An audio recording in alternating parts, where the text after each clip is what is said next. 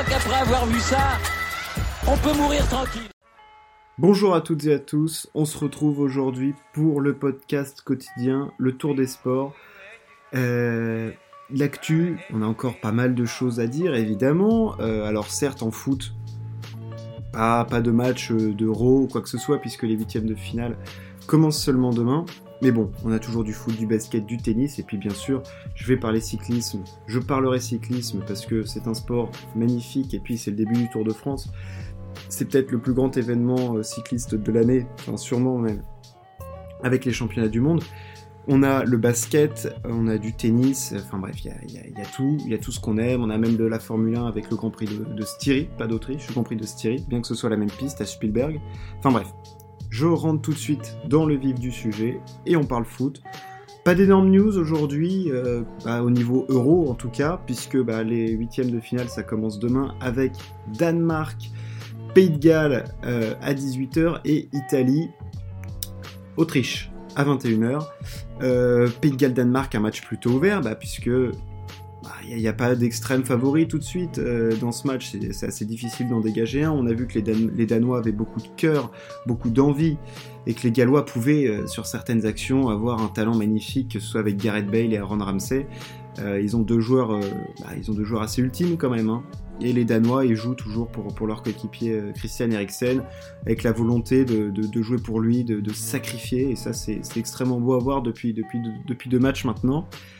Et l'autre huitième de finale, du coup, Italie-Autriche, bah, avec un clair favori quand même, hein, l'Italie qui doit tenir son rang. Euh, ils, sont clairement favoris de ce match ils se doivent de, bah, de battre les Autrichiens de toute façon et puis de, continuer à se frayer leur chemin dans, dans 7 euros tranquillement. Enfin, pas tranquillement, mais voilà, face à l'Autriche, ça doit passer pour l'Italie au vu de ce qu'ils nous ont montré depuis bah, avant le début de l'euro et avec l'euro et ses trois premiers matchs. Ça a l'air d'être quand même assez bien huilé du côté Rital. Donc euh, voilà, on va suivre ça demain avec, avec beaucoup, beaucoup d'attention. Et puis après, au niveau des news, du foot en lui-même, euh, bah, on a un peu des infos transferts. On a vu que Ramos au PSG, ça pouvait chauffer. Euh, Ronaldo, on est toujours dans l'attente. Euh, bon, voilà. on a aussi eu un petit peu de bashing du côté du coaching de, de Dédé Lagagne. mais bon, ça, reste, ça reste compliqué. Bon, c'était pas vraiment du bashing qu'on a vu, mais des petites, critiques à l'égard de Didier Deschamps qui tente des trucs, euh, qui a l'air d'un petit peu de ne pas trouver le bon mix dans son équipe. Donc bon, ça va être toujours euh, intéressant à suivre. Le foot, du coup, il n'y avait pas 100 000 trucs à dire. On va plutôt parler de basket parce que là, il s'est passé des choses. Avec le match 3 entre les Clippers et les Suns et la victoire des Clippers 106 à 92 devant leur public au Staples Center. Euh, jolie victoire des Clippers euh, avec un très bon Paul George. Euh, certes un peu maladroit, il est à 9 sur 27 au shoot si je ne m'abuse. mais voilà, il met quand même 27 points, 15 rebonds, 8 passes, il est au four et au moulin. voilà, on sait qu'en l'absence de Kawhi Leonard, bah, l'attaque repose en grande partie sur ses qualités. Et ses qualités, enfin il en a plein Paul George. Hein, je veux dire, évidemment qu'on sait que Paul George est un joueur. Plus il est beau à voir, Paul George, il est à 9 sur 26 au shoot. il est très beau à voir, Paul George.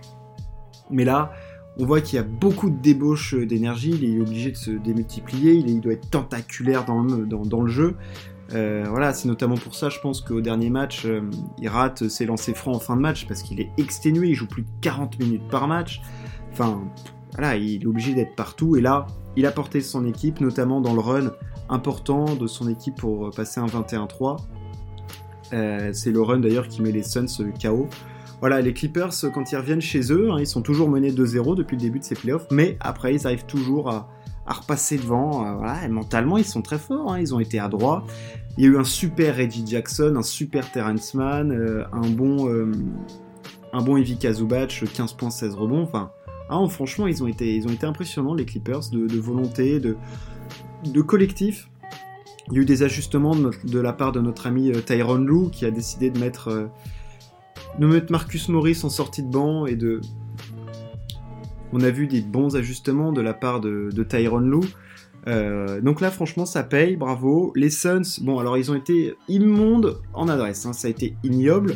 Ils sont à 31% à 3 points, ce qui est dégueulasse, et à 39% au shoot en total, ce qui est ignoble. Ils ont construit un de ces murs de bricasses Enfin bref, voilà. Chris Paul, son retour en demi-teinte, parce que ok, 15 points, 12 passes, mais il est à 5 sur, sur 19 au shoot. ce qui est laid, surtout quand on connaît la, propreté de Chris Paul de ce côté-là. Devin Booker, bah voilà, je pense qu'il n'était pas complètement remis du fait que Pat Beverley ait décidé de lui exploser le nez. Euh, donc là, évidemment que ça a été un peu plus compliqué. Il est à 5 sur 21 au shoot. Euh, bon, je sais pas s'il était concentré par Kendall Jenner, par euh, bon, voilà, il y a tout un tas de trucs hein, qui peuvent expliquer, mais je pense que c'était physiquement que là, il n'était pas, il était pas dedans.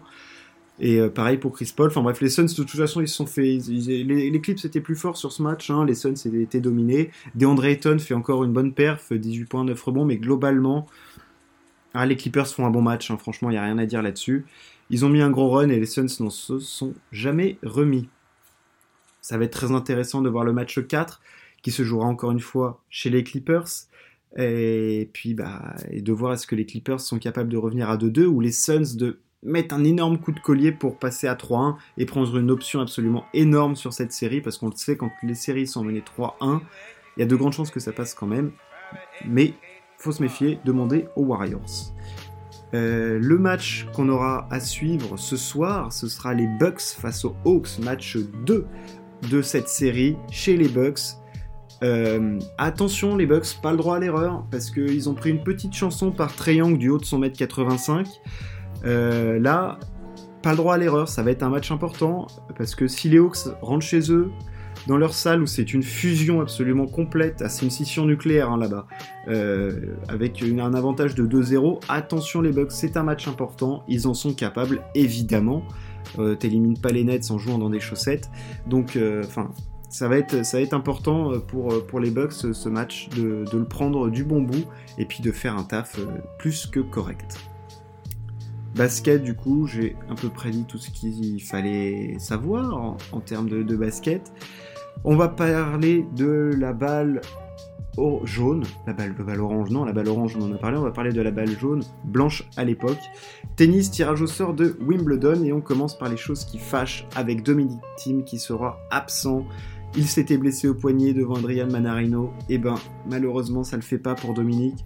Que c'est dur pour lui, euh, il était revenu avec de bonnes intentions mentales, physiques, euh, il se sentait bien, enfin, ah ça, devait le faire pour, euh, pour, pour Dominique. Malheureusement, il est blessé, c'est un gros coup dur, mais ça reste un immense champion et le tennis en a besoin.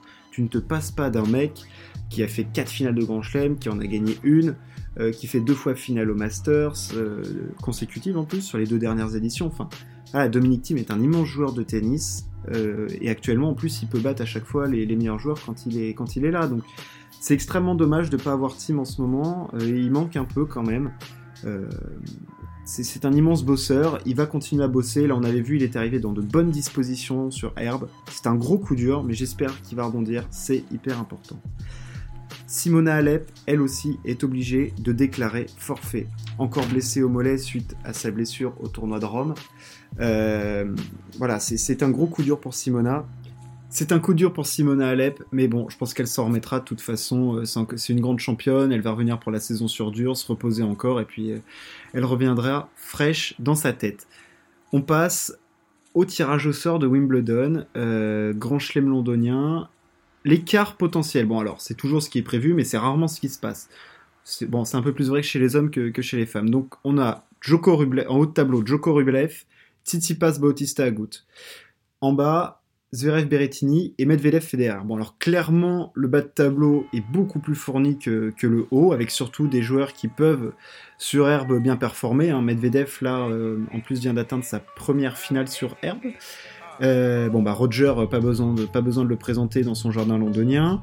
Euh, Zverev a déjà fait de bonnes performances, même si bon, de toute façon après ça joue un peu dans la, dans la cabessa pour, pour Alexander. Et puis Berrettini, bah, en ce moment de toute façon il pratique peut-être un des meilleurs tennis de sa vie, euh, notamment avec cette victoire au Queens, et puis il jouait très très bien sur la saison sur, sur Terre. donc Berrettini on l'attend. Euh, en haut, Tsitsipas Bautista Good. Bon bah Tsitsipas, euh, on va voir déjà donc il y a l'état euh, physique, il a fini la saison sur terre parce qu'un peu à l'image de Rafa, bon bien qu'étant plus jeune, il a beaucoup joué, donc à voir s'il arrive frais mentalement, frais physiquement. Il aura pas joué avant, il se sera bien sûr entraîné, il sera arrivé un petit peu avant sur, sur mais bon, c'est toujours la transition terre-herbe est toujours compliquée. Puis là avec cette semaine de moins ah, ça, peut toujours être un peu compliqué, mais bon, il a toujours quand même ce niveau de jeu moyen qui fait qu'il aura de la marge potentiellement sur les premiers tours pour se mettre en rythme et puis après euh, poser, son jeu. Bautista Agut, il peut très très bien jouer sur, euh, gazon. Il avait fait demi en 2019 face à Joko, ça avait été un gros match en 4-7. Et puis bon bah en haut Joko bon bah on le présente plus sur gazon, hein. il est double tenant du titre en 2018 et 2019, il a déjà gagné 5 fois, enfin bon c'est Novak hein, de toute façon donc il, sera présent. Et puis bah Rublev, euh, bah, il a fait finale à, à Halle face à, face à notre Hugo national. Et euh, on va voir ce que, ça, va donner, mais logiquement, il, peut bien performer. Il a un bon service, des coups plutôt puissants. Bon, s'il fout pas tout aux quatre coins du cours, ça, ça peut le faire. Donc Andrei euh, a surveillé quand même. Globalement, le tirage au sort a été plutôt pas mal pour Joko. Il a un tirage au sort plutôt favorable. Hein. Euh, au premier tour, il affronte Draper et puis, c'est, il va être assez peinard globalement jusqu'en jusqu'en huitième euh, quart. De toute façon, avec la marge qu'il a, s'il est bien dans sa tête, s'il se met pas trop la pression comme à l'US ou comme les tournois un petit peu avant, ah, franchement, il n'y a pas de raison qu'il n'arrive pas en quart euh, peinard euh, dans ses chaussettes et assis sur un fauteuil avec peut-être un petit morito euh, dans, dans, sa main. Bon, globalement, après, pour les hommes, pas grand grand chose à signaler. Si, quand même, on va parler un peu des Français. Bon, bah, Manarino Federer au premier tour, ça peut être intéressant. Adrian sur herbe, il a toujours plutôt pas mal joué, c'est sa surface. Hein. Et face à Federer, bon, bah, clairement ça va pas être simple, hein, euh, mais bon, on a vu que Roger était quand même bon. Euh, physiquement, c'est pas encore ça. Dans le tennis, il est pas encore nickel ajusté. Il fait encore ses grands pas pour s'ajuster côté revers, aller chercher la balle. Au service, il va falloir qu'il soit impeccable. Et puis, bah, Menarino, il va jouer crânement sa chance. Hein. Il y a, a, peut-être un, petit ticket à mettre. Ce sera pour jouer au deuxième tour. Euh, Richie la menace, Gasquet. Hein. Bon, on va ce qu'il va faire Gasquet. On sait que physiquement, c'est très compliqué en ce moment.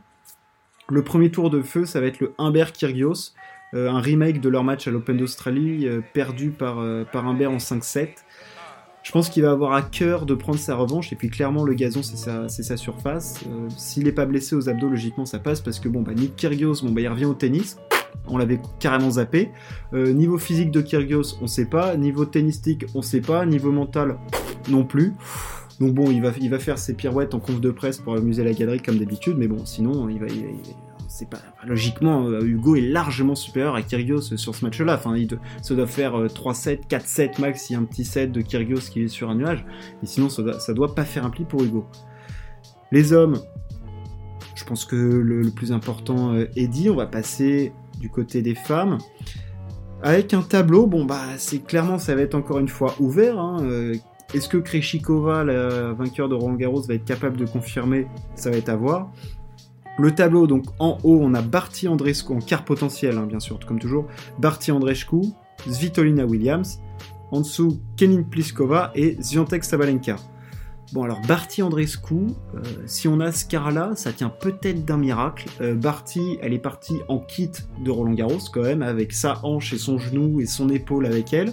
Andrescu, bon bah elle, elle est en kit depuis sa victoire à l'US Open en 2019. Hein. Entre le mental et le genou, on sait pas où elle est.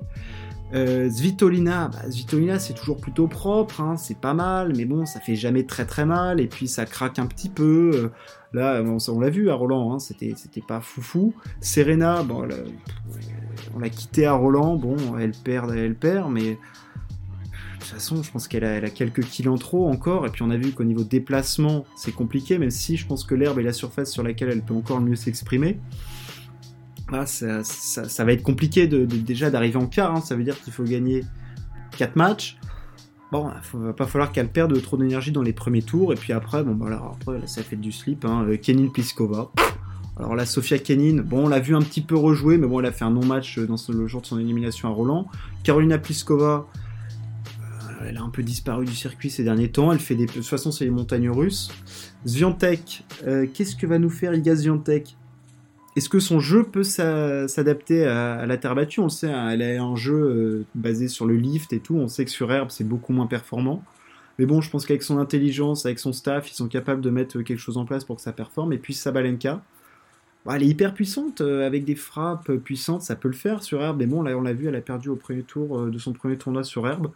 Donc bon, à, voir. Enfin, ça va être un tournoi hyper ouvert. Euh, nos Françaises, euh, bon, bah, est-ce que Mladenovic, on a vu Cornet faire euh, une bonne, un bon petit tournoi, elle a fait une demi sur gazon. Est-ce que Caro Garcia peut être dans le sens de la marche? Bon, Il y a toujours tout un tas de questions auxquelles on se pose de toute façon au rapport à nos françaises. Bon, on va avoir on a hâte de découvrir tout ça au All England. Et puis bon, bah, on va suivre ça avec beaucoup d'attention. Globalement, l'actu sport, elle a été déclinée. En Formule 1, on a eu le début des FP1 et des FP2 avec, bon, on s'y attendait au, Red Bull Ring, une domination de Max Verstappen qui fait meilleur temps des essais libres 1 et des essais libres 2. On a vu que les AlphaTauri étaient pas mal avec Piero Gasly toujours présent, et il est en forme en ce moment. Euh, les Alpines étaient là aux essais libres 1 et 2 aussi, mais on se méfie des Alpines qui nous font toujours le coup de mettre très peu d'essence dans le réservoir pour faire miroiter des bonnes performances et après ça se chie dessus. Euh, les Ferrari étaient un petit peu dans les chouquettes et McLaren semblait être plutôt présent. Mercedes plutôt en difficulté. Avantage Red Bull, on va suivre ça demain avec les qualifs que bien sûr je débrieferai comme à chaque fois. L'actu sport, c'est tout pour aujourd'hui. Merci de m'avoir écouté. Ciao, à plus.